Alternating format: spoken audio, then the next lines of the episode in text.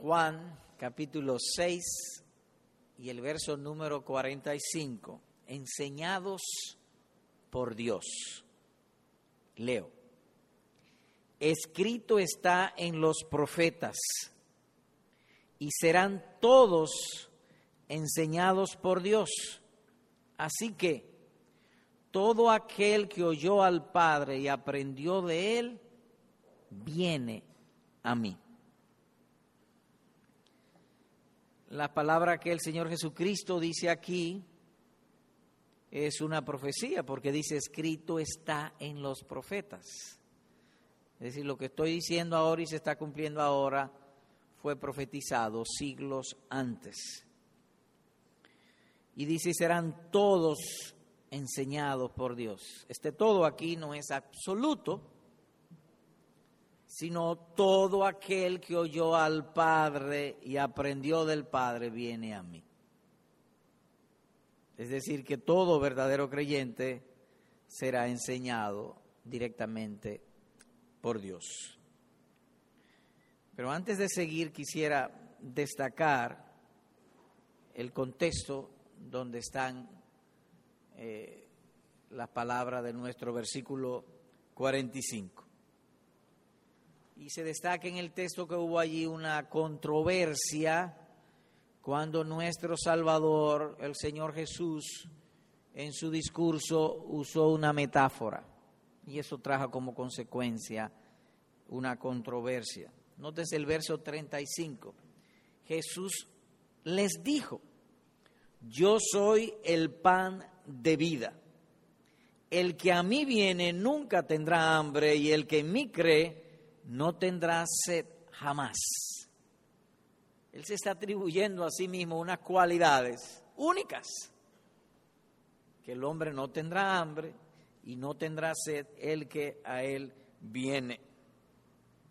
Ellos estaban muertos espiritualmente y no entendieron, porque usted puede hablar de comida o de bebida delante de un cadáver y no va a reaccionar, porque ciertamente está muerto. Lo que él quiere decir es que así como el cuerpo no puede vivir sin el alimento material, de la misma manera el alma humana no puede vivir sin Cristo.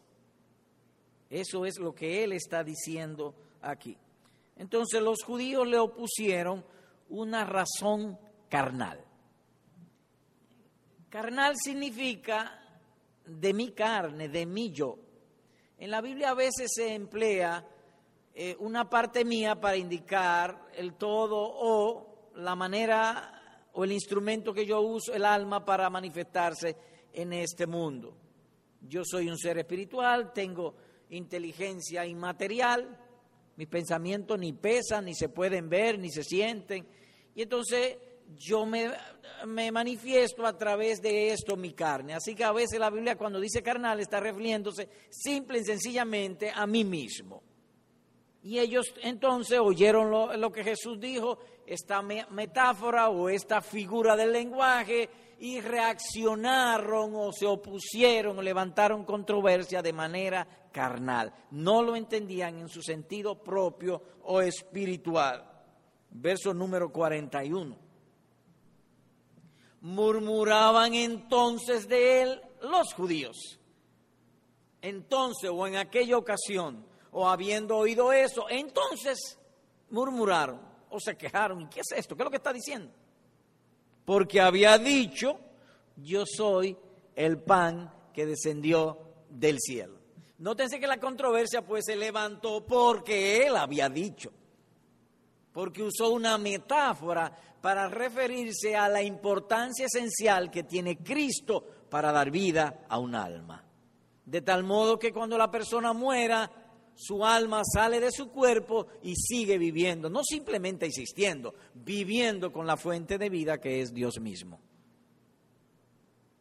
Porque había dicho, verso 42, y decían, ¿no es este Jesús el hijo de José, cuyo padre y madre nosotros conocemos? ¿Cómo pues dice este, del cielo he descendido? En otra palabra, el hombre no está bien de la cabeza. Pero nosotros lo vimos nacer ahí en la casa de José y María y creció con nosotros y conocemos sus hermanos. Y ahora viene él decir que viene del cielo. Entonces eso trae más lo que él se atribuye. Ha venido del cielo y él dice, yo soy el pan de vida. El que come mi, el que viene a mí eh, no le echo fuera. Ahora bien, en este, como en todos sus textos, en todos sus discursos, se nota su oficio de Salvador. Cuando decimos oficio de Salvador es que Él salva de todo. Y cuando nosotros o sus hijos o a quien Él quiere salvar, dice, o el hombre en general, dicen cosas erradas, Él trae la verdad para salvarnos del error. Y Él hizo eso con ellos. Versículos 43 y 44. Jesús respondió y les dijo, no murmuréis entre vosotros. Ninguno puede venir a mí si el Padre que me envió no le trajere y yo le resucitaré en el día postrero. Es decir, no lo dejó en su error, trajo la verdad. Y es en ese contexto que está, pues, nuestro versículo 45. Escrito está en los profetas y serán todos, todos los elegidos, todos los verdaderos creyentes serán enseñados por Dios. Así que, o en conclusión, todo aquel que oyó al Padre y aprendió de él, viene a mí. En otras palabras, que si Dios no hace saber estas verdades, no hay manera que un hombre pueda saberlas eficazmente o que se ha llevado a Jesucristo. Imposible llegar a Cristo si Dios no le trae. Eso es lo que él está diciendo. Eso es imposible hacer. Dicho de otra manera, las enseñanzas de Dios son absoluta, esencialmente necesarias para llevar un alma a Jesucristo.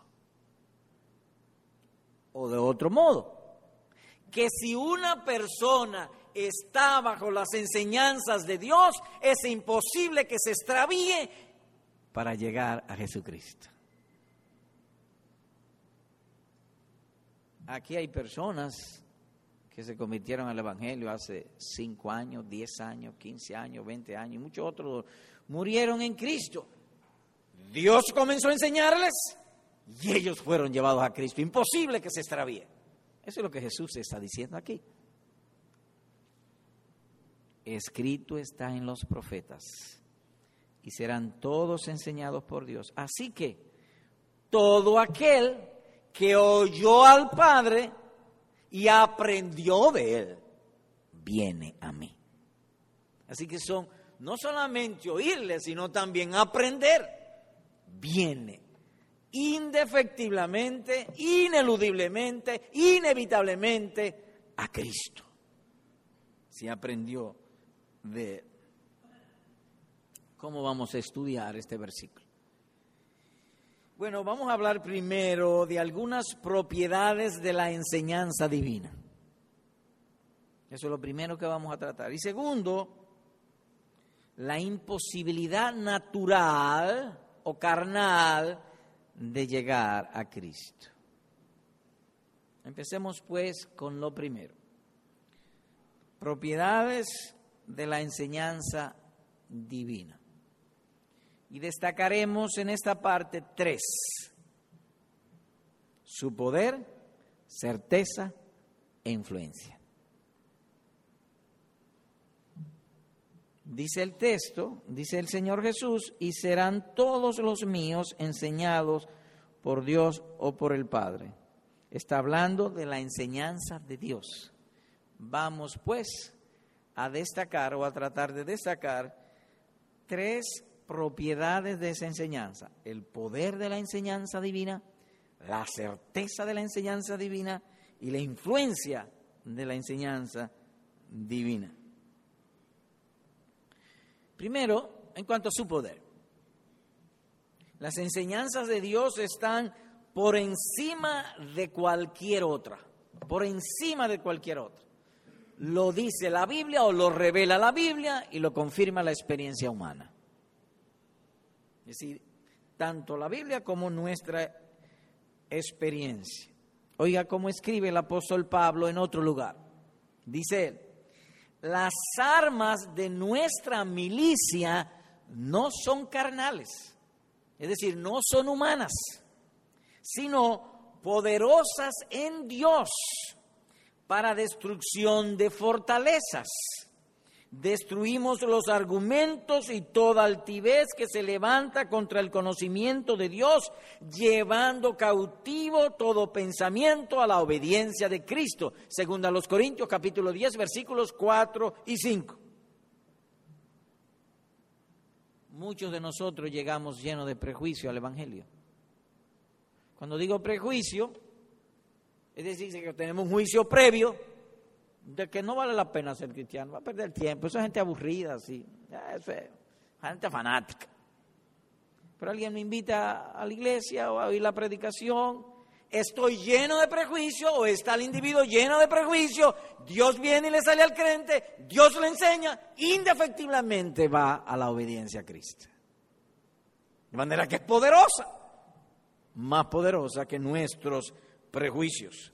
Si usted lee en la primera carta a los Corintios, allí había muchos dones espirituales, profecía, lengua y muchísimas cosas. Y Pablo los exhorta a ellos que se ocupen de las cosas mayores, es decir, la predicación de la palabra, porque la predicación es lo que Dios usa para enseñar un alma y llevarla a Jesucristo. No tanto el ver milagros, la fe viene por el oír, no por ver milagros, dice la escritura. Dice allí en primera los Corintios, lo oculto de su corazón se hace manifiesto y postrándose sobre el rostro adorará a Dios, declarando que verdaderamente Dios está entre vosotros. Ellos oyen el Evangelio y se quedan en la iglesia. Dios está entre vosotros. Primera los Corintios 14, 25. Además dice que la palabra se hace dulce al alma. Como se leía en esta mañana, cuán dulce a mi paladar son tus palabras más que la miel a mi boca. Salmo 119, versículo 103. Dulce a mi paladar, y está hablando en sentido metafórico. Él no está hablando de la lengua, de la cara, está hablando de su alma. La palabra de Dios es dulce. ¿Cuántas veces no hemos venido nosotros a la iglesia agobiados, atribulados, y la palabra de Dios se hace tan dulce que lo amargo se va. Así que ella tiene un poder único. Y no solamente a veces con los creyentes, sino también aún con los incrédulos. Ellos salen pacíficos. Qué bueno, me gusta tu iglesia. El corazón sale tranquilo. Poderosa es la palabra. Porque ellos no vienen aquí a comer chicle, ellos vienen a oír la escritura. Y Dios muestra su poder. Así que cuando Dios habla, tiene dos cualidades. Abre el entendimiento, enseña el corazón y conclusión lo fija en el alma. Mire un caso, libro de los Hechos 16. Hechos 16, versículos 13 y 14. Estamos hablando acerca del poder que tiene la palabra de Dios o la enseñanza de Dios para ser más específico. Cuando Dios enseña, porque yo puedo tener la Biblia, puedo tener la palabra, pero no ser enseñado. Es cuando Dios enseña. Así que son dos cosas diferentes. Verso 13. Y un día de reposo salimos fuera de la puerta, junto al río, donde solía hacerse la oración. Y sentándonos, hablamos a las mujeres que se habían reunido. Entonces, una mujer llamada Lidia, vendedora de púrpura en lenguaje presente, que tenía una boutique en la Quinta Avenida, porque vendedora de púrpura en esos tiempos es como tener hoy un día una boutique. la, ropa era de un solo color, o era enequén, o era este, oscura, pero no había colores como ahora. y ella vendía púrpura para teñir la ropa. Es decir, que ella vendía cosas a la última moda. Ella tenía una boutique, pudiera decirse. Entonces una mujer llamada Lidia, dice su nombre, dice su ocupación y dice de dónde procedía, de la ciudad atractiva que adoraba a Dios, estaba oyendo. Y aquí viene el punto. Y el Señor abrió el corazón de ella para que estuviese atenta a lo que Pablo decía. Pablo trae la palabra de Dios, pero no bastó que Pablo trajera la palabra del Señor, sino también que Dios abriera el corazón de Lidia. Nótense, lo dice literalmente, el Señor abrió el corazón de ella. Verso 15, cuando fue bautizada. Miren cómo transformó. Le abrió el corazón, le dio poder y ella comenzó a obedecer. Es decir, que la, esa escritura lo revela y nuestra experiencia lo confirma. El poder que tienen las enseñanzas de Dios. Y Salomón en uno de los proverbios agrega en este sentido, todas ellas son rectas al que entiende y razonable a los que han hallado sabiduría, Proverbios 8, 9, de manera que la, la, enseñanza de Dios no solamente es poderosa, sino también razonable, lógica. Cuando oímos las escrituras es tan lógico y es de una lógica tan poderosa que mi alma dice, así es. Dios habla con sencillez, con claridad, con poder. Pero hay otra propiedad de la escritura, es su permanencia. Los hombres más sabios e inteligentes, los grandes intelectuales de la tierra pueden equivocarse y perpetuarse el error, pero con Dios no es así. Su verdad es permanente. Ahora no quita que haya gente que la tuerce. El mismo Señor le dice a sus discípulos que iban a ser perseguidos y que en algunos en el nombre de Dios los iban a matar, a los verdaderos hijos de Dios. Y esto harán porque no conocen al Padre ni a mí. Juan capítulo 16, versículo número 3. ¿Por qué habían tanta maldad? Porque, dice el texto, no conocen al Padre porque cuando una persona conoce al Padre, su enseñanza es permanente, produce impresión permanente sobre el alma. Y es tanto así que a veces los creyentes se desvían y hacen cosas terribles. El caso más elocuente es David. Terrible. Mintió, mató, adulteró, lo ocultó. Pero la palabra de Dios estaba en él sembrada y llegó un día y creció el árbol del arrepentimiento y volvió, porque es permanente. Vuelven otra vez. La de los hombres se olvida, pero la divina permanece. Dice David, me has hecho más sabio que mis enemigos con tus mandamientos. Oh David, ¿por qué tú eres más sabio que tus enemigos?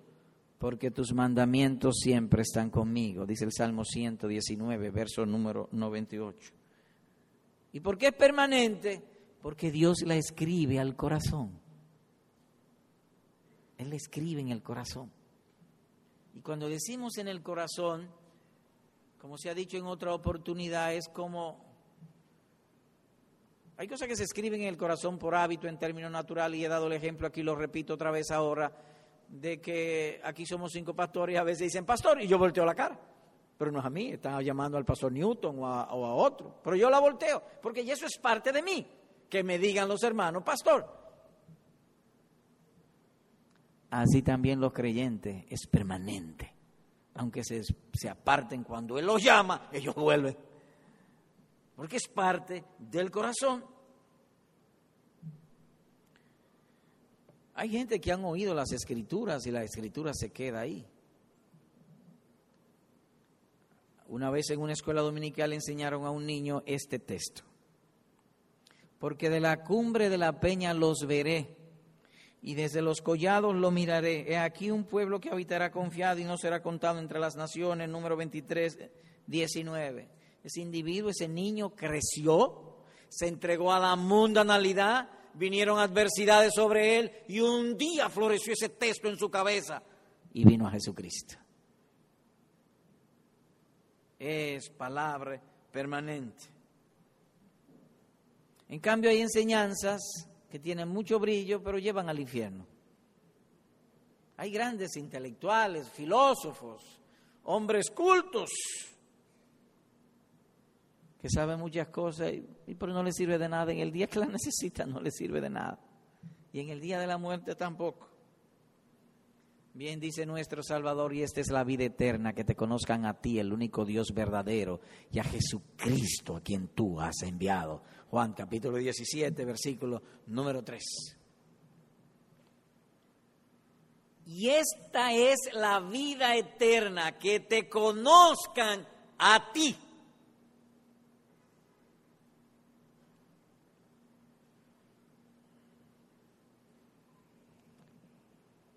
De muchacho a mí me enseñaron los colores. Yo supe que hay un color verde, porque cuando yo nací no, no sabía eso, pero me lo enseñaron. Cuando mi vista se posa sobre un color verde, se, se da una unión, mi sentido con el color, por la luz, y entonces obtengo conocimiento. Eso en términos naturales el piso es claro, el techo es gris, porque el color viene a mi vista. Y entonces al unirse, pa, produce un conocimiento.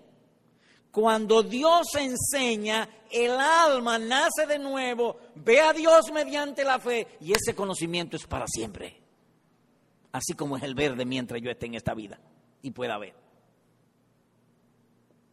Así que la enseñanza de Dios no solamente es poderosa, es también permanente.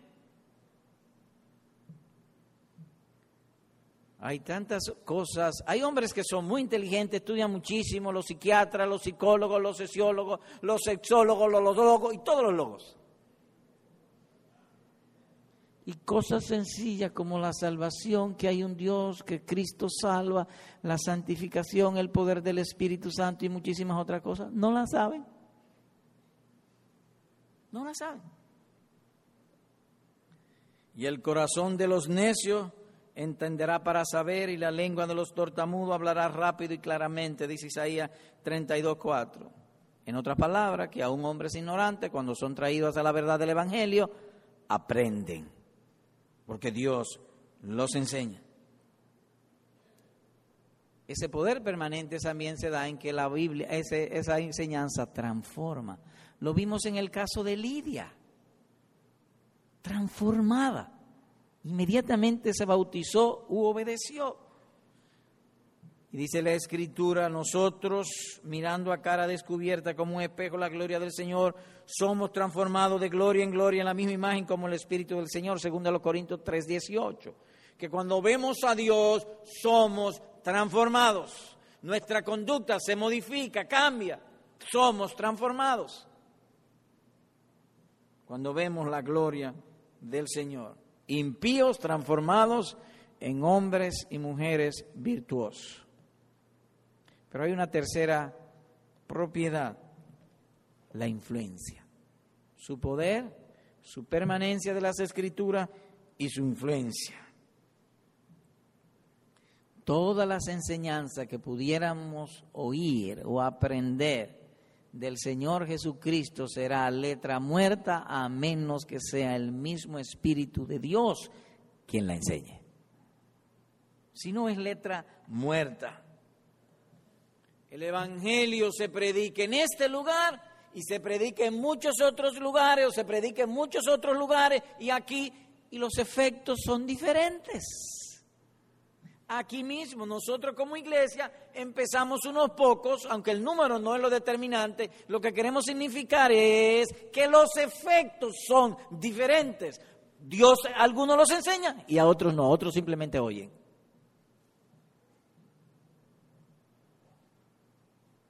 Por la influencia.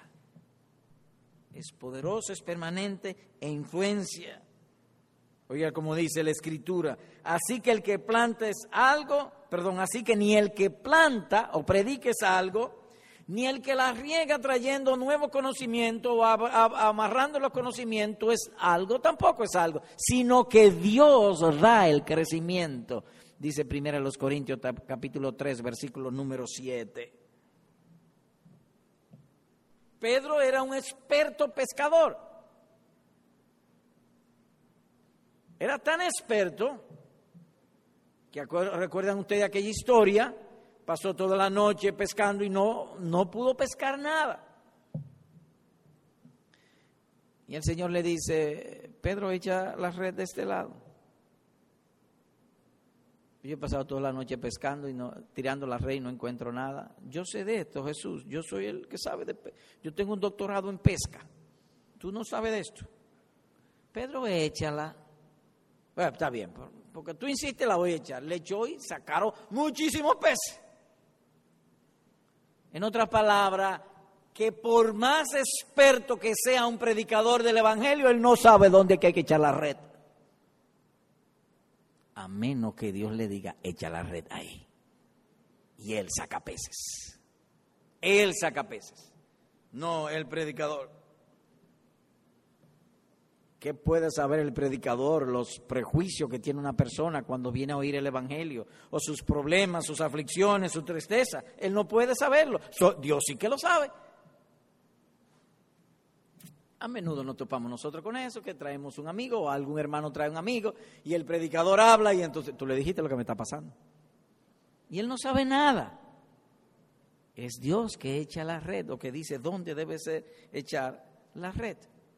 Lo mismo con respecto al pecado. Los hombres tienen una noción muy vaga respecto del pecado. Para el hombre natural o como un pecado son pecados escandalosos, la corrupción, que el político se hizo rico, o que fulano es tal cosa, o el otro perverso y degenerados y cosas así. Pero el pecado es más que eso. El pecado es un principio malvado que está en el corazón del hombre. A menos que Dios le enseñe, él no podrá saber lo que es. Que él se vea culpable, cómo florece el pecado, le dé temor el pecado y se vuelva a Dios.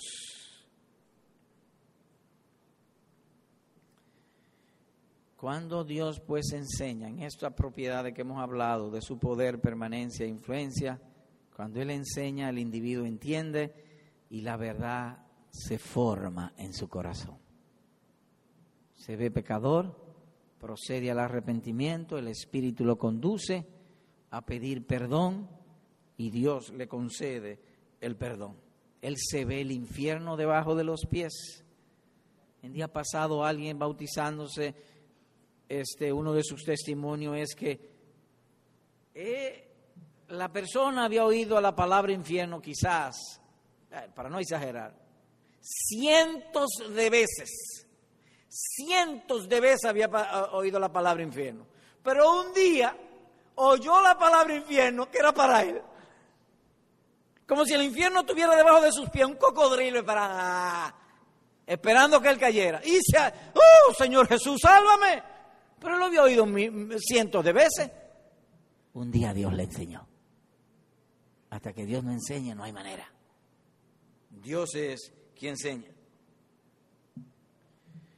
Mire conmigo eh, Oseas capítulo número 2, Oseas 2, verso 13 y 14. Leo.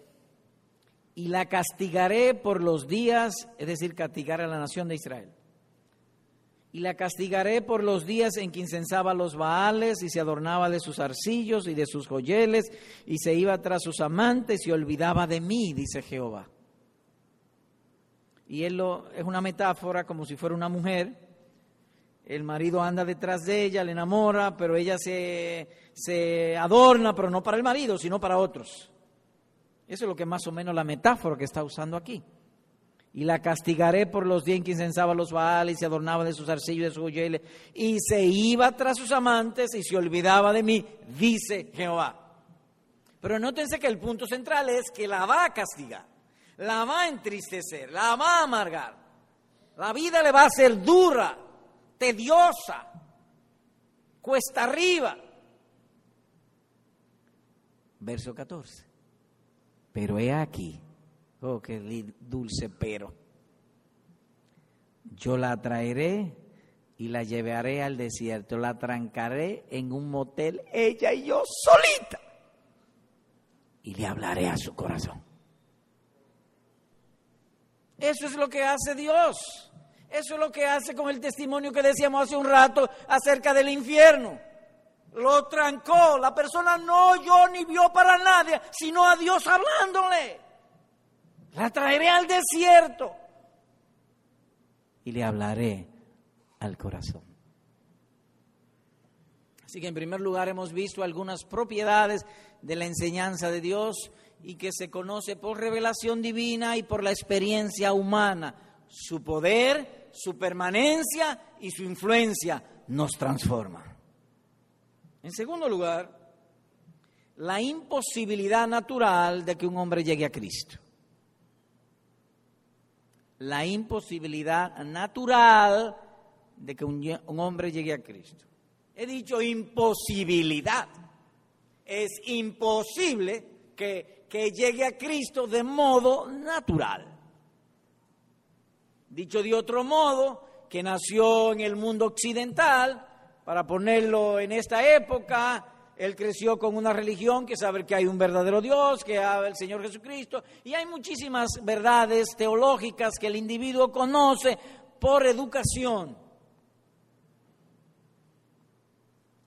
aún lo sepa, menos que Dios le enseñe, no podrá llegar a Cristo, aunque se aprenda la Biblia de memoria y sea el teólogo más eminente.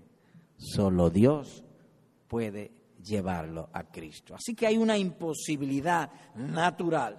Pregunta pues, ¿y cuál es la causa de esa imposibilidad natural? El pecado, la indisposición humana y las propiedades de la fe. Empecemos con el poder del pecado. La Biblia dice en Romanos 5:12, como el pecado entró al mundo por un hombre, es decir, por Adán. Es decir, así la muerte pasó a todos los hombres. Todos los seres humanos mueren porque todos los seres humanos heredan el pecado en Adán. Todos heredamos el pecado. El pecado es parte de la naturaleza del ser humano, de todos los seres humanos. Permítame dramatizar, o explicar, o ilustrar. Yo puedo durar días sin agua. El terremoto de Haití es ejemplo elocuente. Hubieron hermanos haitianos que duraron 12 días sin agua y sin comida. Una persona puede durar eso. Lo que no puede es durar mucho tiempo sin respirar. Ni puede comer, ni puede beber, ni puede quisiera ni pensar o hacer la digestión a menos que respire. La respiración es parte indisoluble del ser humano de la misma manera el pecado es parte indisoluble del hombre natural. Eso está parte de nosotros. Así que la respiración es más natural a nosotros que el comer, el beber, el divertirse y muchísimas otras cosas. Es más, nadie se puede suicidar dejando de respirar. No, no puede.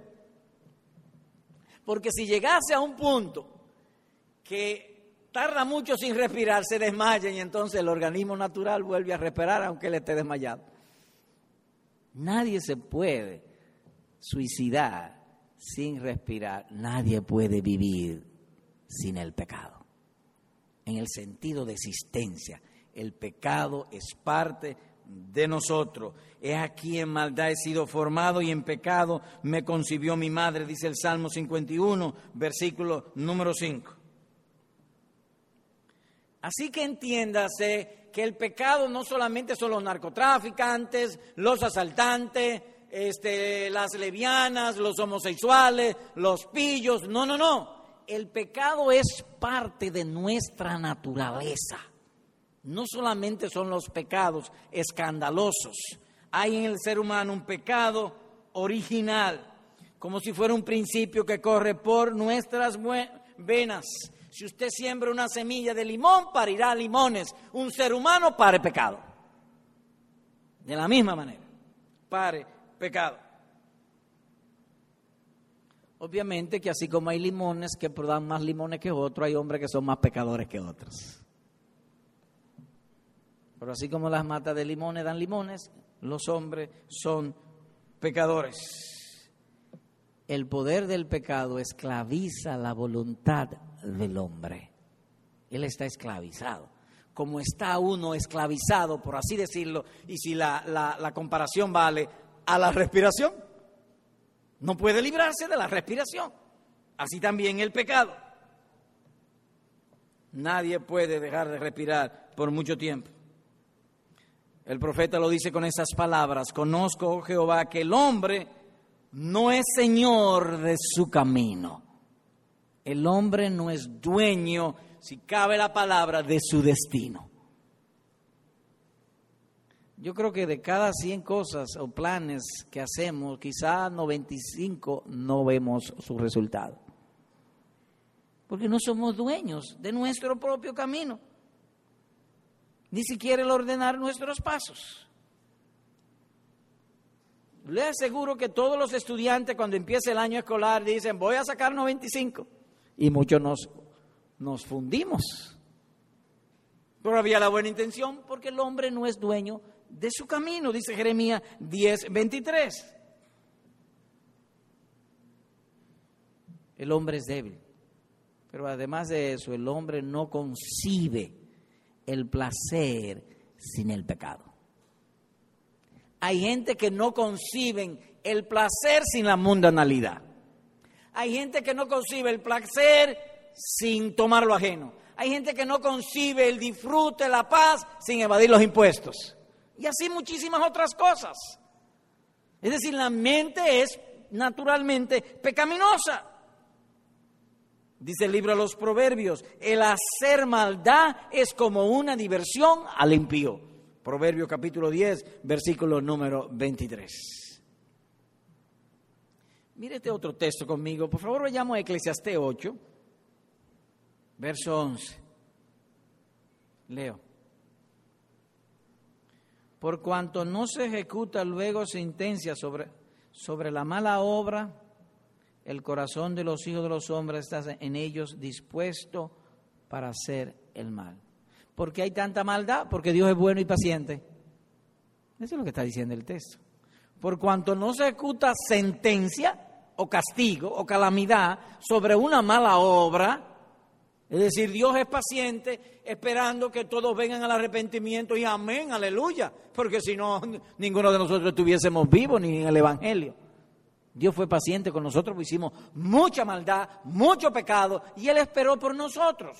No se ejecutó paciencia, pero en algunos hombres eso le hace, como Dios es bueno, entonces ellos hacen maldad. El corazón de los hijos de los hombres está en ellos dispuesto para hacer el mal, porque el corazón es pecaminoso. Por eso si tú lo dejas a Él mismo, Él no podrá nunca venir al Evangelio. Gracias a Dios que algunos de nosotros estamos en el Evangelio porque nos entristeció, nos afligió, nos enfermó, nos hizo desesperar de las criaturas y cuando oímos a Cristo, ese es mi Salvador. Porque si nos dejan, no venimos. El pecado es parte de nosotros. Solamente el poder de Dios puede separarnos de esa enseñanza natural pecaminosa. Solo el poder de Dios. Pero además del poder del pecado está la indisposición del hombre. Las cosas espirituales son como las lecciones de química al perro. Locura como decimos nosotros, toma usted un pollo y póngalo delante de un televisor y dígale, mire, este pollo, detrás de ti hay una funda de maíz, pícale y come. Se muere el pollo y no reacciona. Porque el corazón del pollo no entiende, el hombre natural tampoco entiende a Dios, a menos que Dios le enseñe. Si Dios le enseña, ya la cosa es diferente. Es como si usted tomase el pollo, entonces le lleva el pico y se lo pone, le abre la funda y se lo pone, él come. A menos que Dios haga eso, no hay manera. Estoy hablando en términos espirituales. Si Dios no hace eso, no hay manera de entender. Pero el hombre natural no percibe las cosas que son del Espíritu de Dios, porque para él son locura y no las puede entender, dice primero los Corintios 2.14. Son locura, en otra palabra, no son dignas de tener en cuenta. Es una locura. ¿O es una locura? Es tanto así que cuando Dios habla de convertir una persona, usa una metáfora de quitarle el corazón de piedra y ponerle uno de carne. Óigalo. Os daré corazón nuevo y pondré espíritu nuevo dentro de vosotros y quitaré de vuestra carne el corazón de piedra y os daré un corazón de carne, dice Ezequiel capítulo 36, versículo número 26. Es decir, la enseñanza de Dios es, metafóricamente hablando, el equivalente de sacar el corazón de piedra. Pero ven acá, el corazón mío no es de piedra, a lo espiritual es de piedra. Porque yo le hago así a la piedra y no reacciona, no deja huella. Cuando Dios le habla, no reacciona, no deja huella, no hay permanencia. Es un corazón de piedra, el hombre está indispuesto para las cosas de Dios. A mí me dicen un negocio que me voy a ganar mañana 100 mil dólares y en términos naturales me da más gozo que venir a la iglesia. Pero la iglesia me va a hablar Dios para esta vida presente y para la que viene. Pero hay una indisposición natural en mi corazón.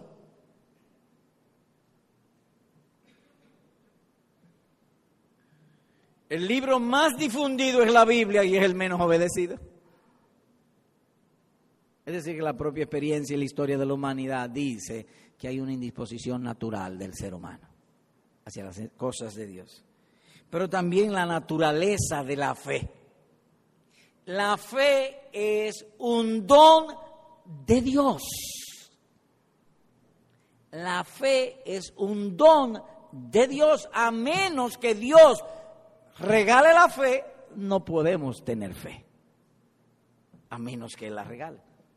De manera que la indisposición, el pecado natural, la indisposición y la naturaleza de lo que es la fe. Señor predicador, pero aquí yo conozco muchísima gente que dicen, yo tengo fe en Dios y en Cristo. Bueno, yo puedo decir que soy químico nuclear de la NASA, pero una cosa es que yo lo diga y otra cosa es que sea verdad. Si una persona puede decir que tiene fe, y a menos que Dios se la dé, Él no la tendrá. Pero que yo creo en Dios y yo creo en la Biblia, yo leo mi Biblia, sí, entonces es verdad. Pero eso es una cosa y tener fe es otra. Le invito a un texto que aquí en la iglesia conocemos bien, que está en, el libro, en la carta a los Efesios capítulo número uno, de lo que es la fe, o cómo se obtiene la fe. Efesios 1. Voy a leer los versículos 19 y 20 hablando de la naturaleza de la fe y tratando de probar o de persuadir a vuestros corazones que a menos que Dios enseñe no hay manera natural de llegar a Cristo y en, en particular por lo que es la naturaleza de la fe o cómo se obtiene o cómo obra Dios la fe. Así que leo en los versículos 18 y 19 del capítulo 1. Perdón, 19 y 20 y cuán la supereminente grandeza de su poder para con nosotros los que creemos. ¿Qué es lo que Pablo está diciendo? Oh, que la supereminente grandeza del poder de Dios operó con los que tienen fe. Eso es lo que está diciendo. ¿Cómo? Según la operación del poder de su fuerza, la cual operó en Cristo, resucitándole de los muertos y sentándole a su diestra en los lugares celestiales para Dios resucitar a Jesucristo de entre los muertos, usó la super eminente grandeza del poder de su fuerza. Es una expresión hiperbólica. Super eminente grandeza del poder de su fuerza. Para resucitar a Cristo. Ese mismo poder es el que Dios usa para darle fe a una persona. y llevarlo a Cristo. Un hombre por naturaleza no puede venir a Cristo a menos que Dios lo traiga.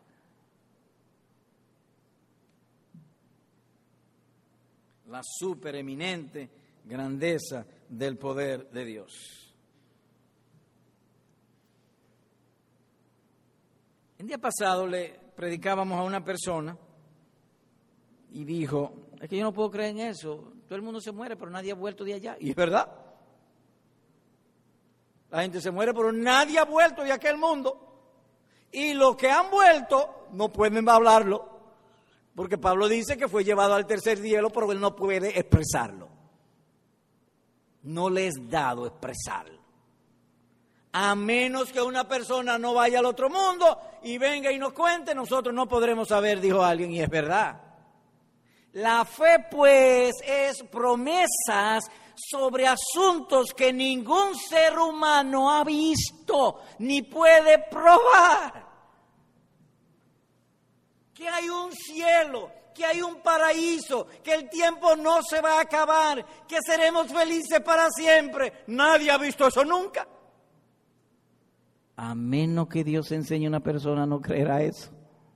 Se necesita un poder enorme para que una persona abandone a su propio pensamiento, se niegue a sí mismo, abandone el mundo, abandone el pecado, abandone las tentaciones y siga a Jesucristo, un Jesucristo que ni ha visto, ni sabe dónde está. A menos que Dios se lo pruebe. Por eso dice que la fe es la demostración de las cosas que no se ven. El cielo Oh, pero los americanos han ido y ido y ido y van y van y van y no llegan. Está lejísimo. Ese es el cielo material. Yo estoy hablando del cielo de Dios, del paraíso.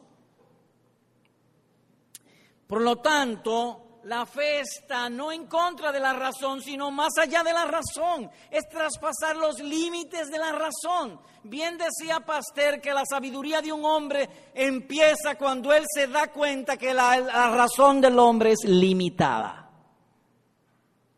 No puede pasar. Llega un momento en que no puede pasar. ¿Quién fue primero, el huevo o la gallina? Una cosa sencilla.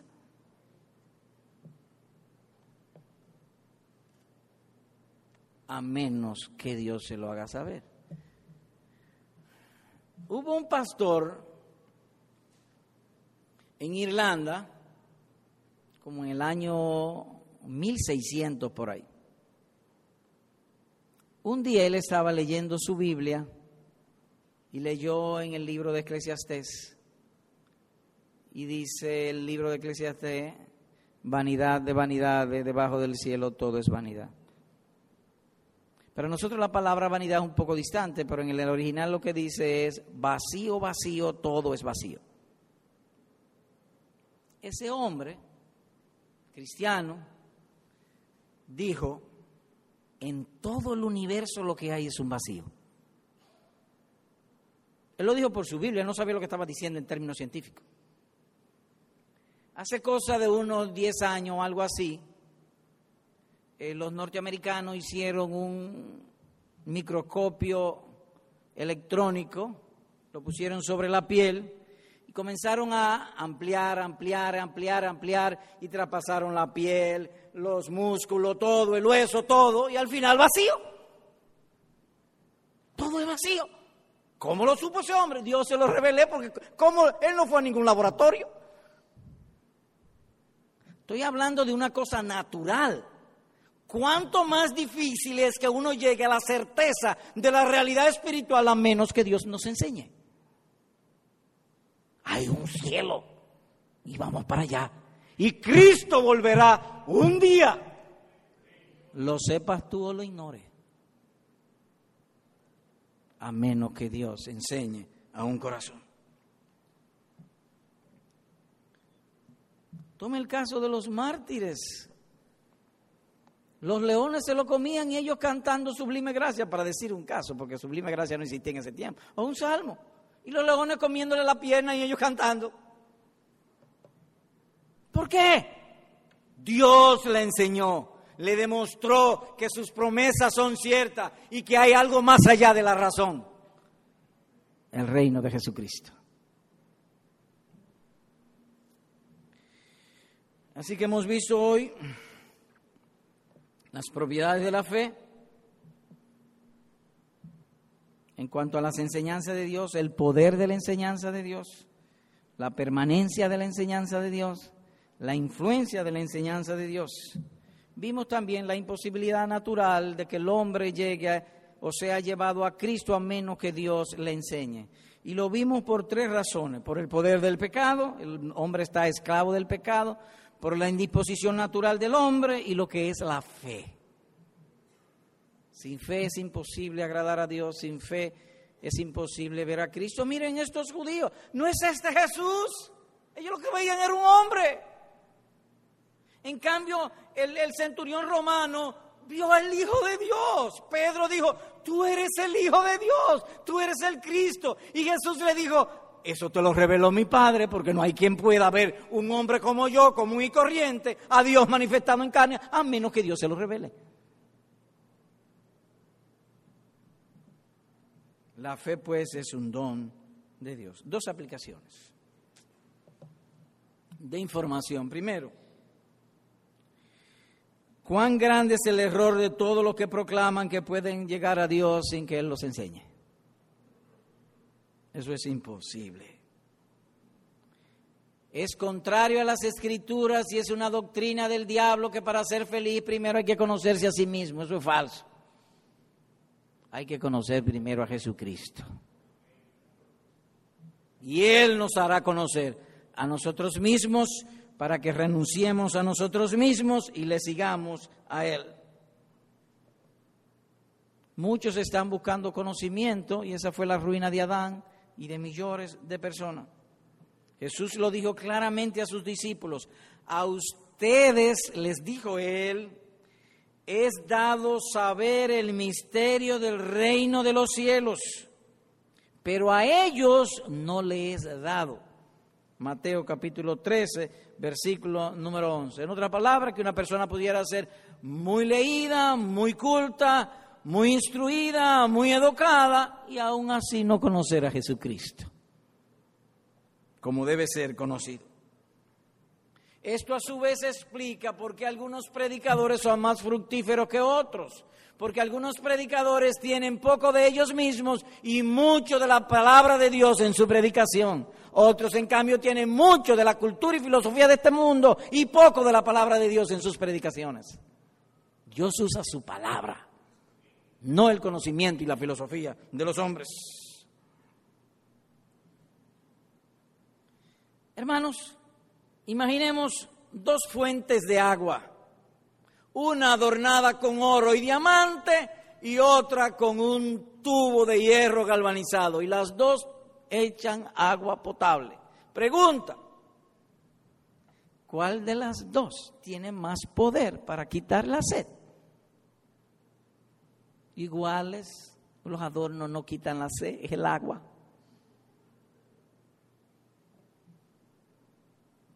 es la palabra de Dios, lo que Él mismo usa para enseñar a los hombres y que no se extravíen en el seguro camino hacia el Señor Jesucristo. Así que lo que necesitamos es agua divina, oración diligente, esfuerzo, para que la, el Espíritu Santo hable por medio del predicador. Porque una gota de conocimiento divino vale más que toda la cultura de la tierra. El conocimiento divino, dice el apóstol Pablo, y ciertamente aún estimo todas las cosas como pérdida por la excelencia del conocimiento de Cristo Jesús, mi Señor. Todo lo tengo como pérdida porque ya conocí a Jesucristo. Por amor del cual lo he perdido todo y lo tengo por estiércol para ganar a Cristo, dice Filipense capítulo 3, versículo número 8. Hay niños entre nosotros que saben más que los grandes intelectuales y filósofos de la historia y de esta época. Ellos han conocido al Señor Jesucristo y el conocimiento de los otros no les sirvió de nada. Segunda y última aplicación. Amigo, si tú nunca has oído la voz de Dios hablando a tu corazón, ruégale que te hable. Quizás tú has oído muchas predicaciones, porque este es el caso de la mayoría de los hombres y mujeres que de algún modo u otro han oído la predicación del Evangelio, han oído enseñanza de hombre, si le gusta un predicador o otro, pero no la palabra de Dios. A ellos le ha pasado, le ha sucedido que el Evangelio es un sonido, como es el sonido del vehículo o el carro que pasa. ¿Oyeron el sonido del vehículo? Sí. ¿Oyeron el Evangelio? Sí, pero un sonido. Una cosa es un sonido y otra cosa es cuando Dios enseña. Así que querido amigo o amiga, niño o niña que está aquí, esta es tu oración en esta hora. Señor, enséñame, háblame al corazón. Cuando yo oiga la predicación, aparta mi vista y mi corazón del predicador. Háblame tú. Sálvame. Yo quiero oír tu voz. No quiero oír la voz del predicador y de los hombres. Tu espíritu me hable porque tu palabra es viva y eficaz y me hace vivir. Hazme vivir. Dice la escritura en otro lugar que no le aprovechó el oír la predicación del Evangelio por no estar acompañado de fe en lo que la oyeron. ¿Y cómo comienza la fe? Oyendo la palabra de Dios y reaccionando correctamente. ¿La oíste? Sí. ¿Dios te enseñó? No estoy seguro. Pues asegúrate. Ruégale, pídele. Señor, háblame estas verdades, séllala en mi corazón, yo quiero sellarla, yo quiero ser cristiano, yo quiero creer en tus promesas que al salir de este mundo iré a las glorias eternas. Yo quiero y anhelo estar con Cristo, pero yo me ha persuadido que no hay forma, me lo ha dicho por tu palabra, mi propia experiencia lo confirma, pues sálvame tú.